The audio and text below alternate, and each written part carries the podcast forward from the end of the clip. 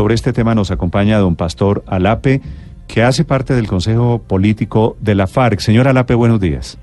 Buenos días, saludos a ustedes y a su mesa de trabajo. Sí, señor Alape, ¿qué es lo que está pasando con estos viajes? Por otro lado, no había un compromiso de comparecer antes de, de viajar, de usar los derechos de los colombianos yendo al exterior. No había un compromiso de responder primero ante la justicia. ¿Cuál es la controversia aquí?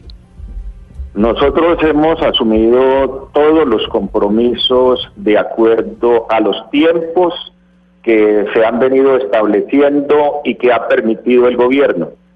Eh, a cada solicitud en el marco de lo que se estableció en los términos de cerrar en justicia este conflicto, lo hemos venido asumiendo.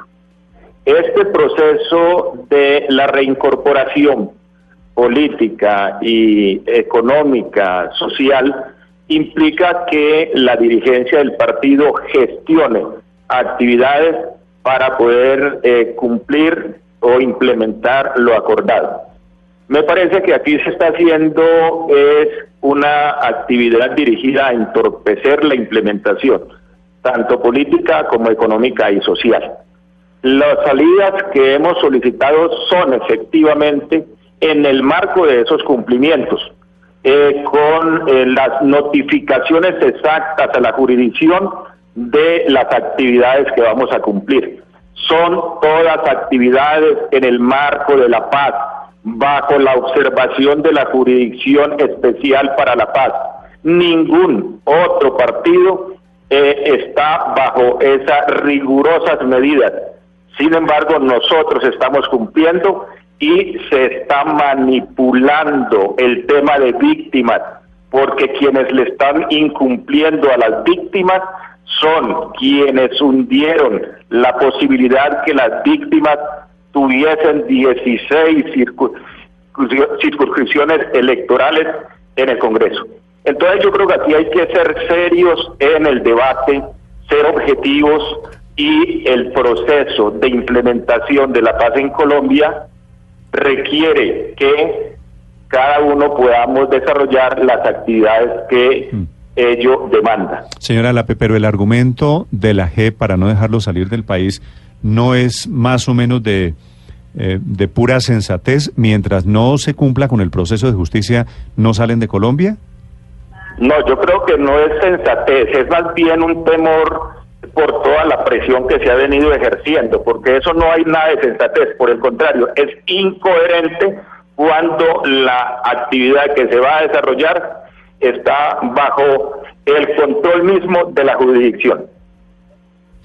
Pero hay, hay escenarios y hay, y hay casos, señora Lape, que seguramente han llevado a que la JEP suba el listón y, como podría decirse popularmente, apriete las tuercas.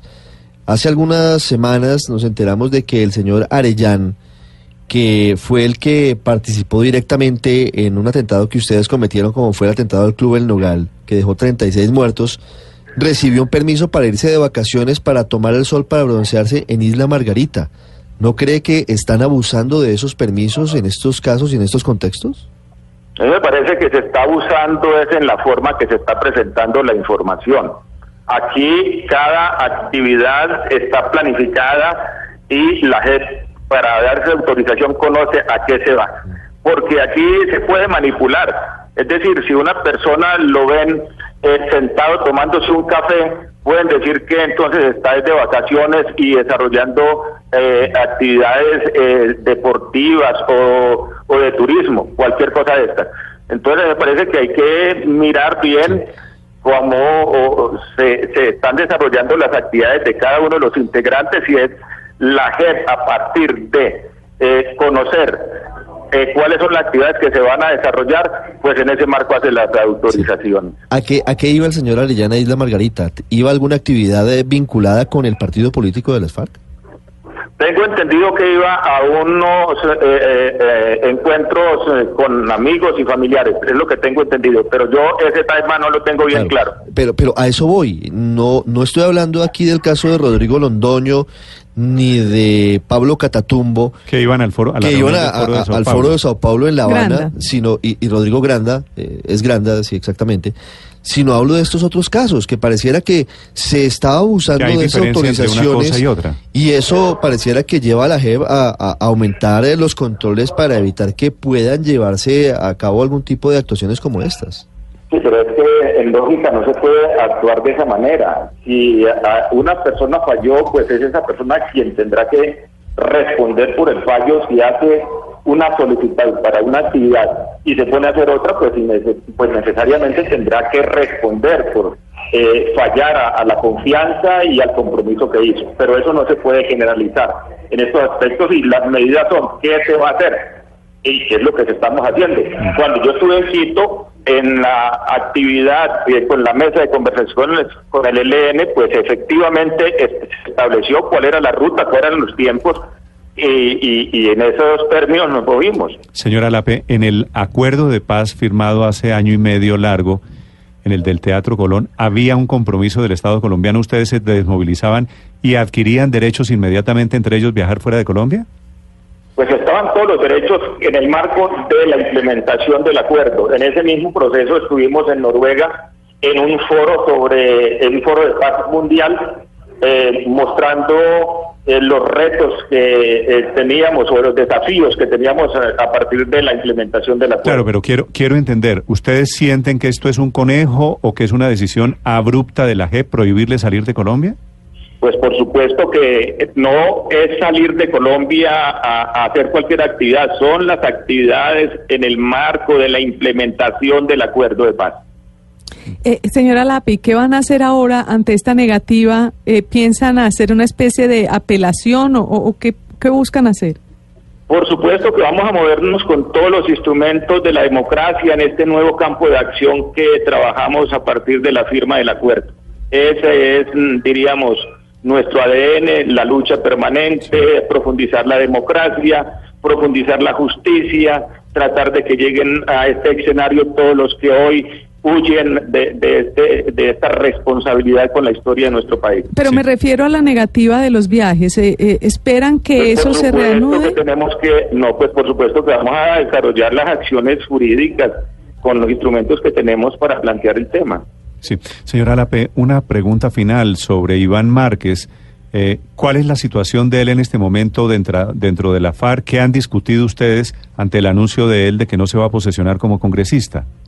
Estamos desarrollando todas las acciones dirigidas a que el camarada reflexione eh, sobre la decisión que tomó y sobre todo pues eh, con el gobierno y la comunidad internacional buscando las garantías efectivas para que el camarada pueda ah, asumir la responsabilidad que le dio el partido y la responsabilidad que él asumió con el país en la implementación de este proceso de paz. ¿Quiere decir que ustedes consideran que todavía no es definitivo que Iván Márquez haya renunciado? Por supuesto que consideramos, como él lo plantea aquí, que no puede hacer eh, presencia y, asumir su responsabilidad, pero no está diciendo renuncio a mi investidura como senador. Entonces, ¿qué fue lo que dijo ayer Iván Márquez? Pues lo que planteó era que no podía hacer presencia en la posesión por los tres aspectos que plantea. Pues primero que todo el entrampamiento que se da eh, a través de a partir de eh, las acusaciones contra eh, Jesús Santrich de igual manera pues todos los mm, incumplimientos que se han venido cumpliendo en cuanto a la deformación de la JEP y de igual manera los temas de implementación que hasta el momento no tenemos siquiera un eh, centímetro cuadrado de tierra para desarrollar los proyectos productivos. ¿Ustedes en este momento tienen aún la esperanza de que Iván Márquez venga el 20 de julio a posesionarse como senador? Pues ese es el esfuerzo que, que está haciendo el partido. La dirección está buscando todos los métodos para que el compañero reflexione y asuma esa responsabilidad con el partido y con el país. ¿Y por qué es tan importante que sea él? Es decir, si no es él, lo reemplazaría Bencos Viejo, tengo entendido. ¿Por qué quieren que sea, es que, aquí Hay otro, aquí hay otro tema, Néstor, y usted sabe que la no presencia de Iván en este escenario, pues esto lo van a, fortalecer con toda la desinformación que se da como lo que el, el, el, el, artículo que publica Semana. Es decir, uno sabe que esto va es a fortalecer la acción política de quienes se han opuesto al proceso de paz. Es decir, si no se mete Iván Márquez al Congreso, claramente, para decirlo con todas sus letras, señora Lape, la teoría es que Iván Márquez se va a la disidencia de la FARC. Él es claro que él le va a apostar donde esté el proceso de paz, pero la manipulación mediática y de las campañas de los opositores al proceso, ese va a ser el caballo de batalla. ¿Usted ha hablado con Iván Márquez? Eh, nos hemos comunicado en, en el partido a partir de los delegados que estamos enviando allá. Ok. ¿Y Iván Márquez les ha dado alguna pista de que lo suyo, esa decisión de no venir a posesionarse, no es definitiva, de que lo está reconsiderando? No, todavía no nos ha planteado porque esto, este, ese, ese mensaje fue en el día de ayer y usted sabe las comunicaciones allá en territorio, pero estamos en esa actividad. Señora Lape, ¿a ustedes lo sorprendió la declaración de Iván Márquez? Pues no, porque él ya venía planteando que tenía muchas eh, preocupaciones para asumir en cuanto a, a, lo de seguridad, para desplazarse y demás. Pero veníamos haciendo ese debate con él. Sí. Pero el Paisa está en lo mismo de Iván Márquez, o que, digo, están geográficamente cerca del Paisa de Iván Márquez. ¿El Paisa está en, en lo mismo, en, en decepcionado del proceso de paz?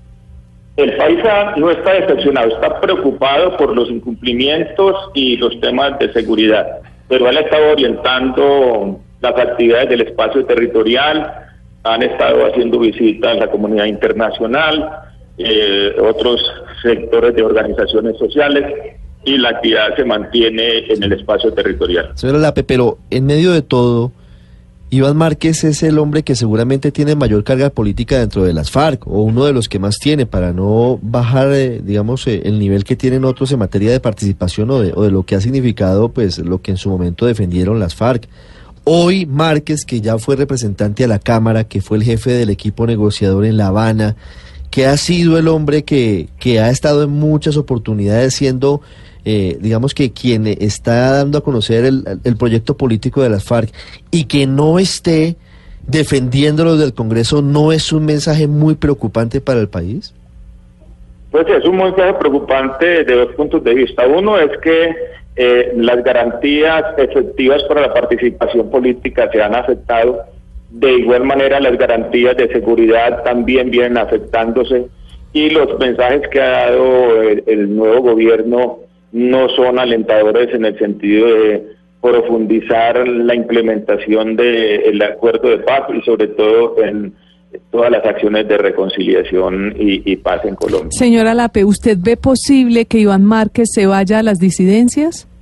No, yo no creo, el eh, partido no cree eh, eh, que se puedan desarrollar esas acciones de parte de Iván. ¿Usted cree él además es muy claro en la, en la carta que manda que él le va a seguir apostando al proceso de paz. Sí, señora Lape, ¿usted cree, como dice la revista Semana, que hay un plan de disidentes de las FARC para refundar a las FARC? No, nosotros hemos venido mm, aclarando de que en primer lugar no es una disidencia. Eh, la mayoría de, de, la militancia en el Congreso del partido, en la, en la conferencia primero, acordó que la ruta de la organización era la construcción de paz y abrir un nuevo escenario de la acción en el marco de la democracia, con los instrumentos de la democracia.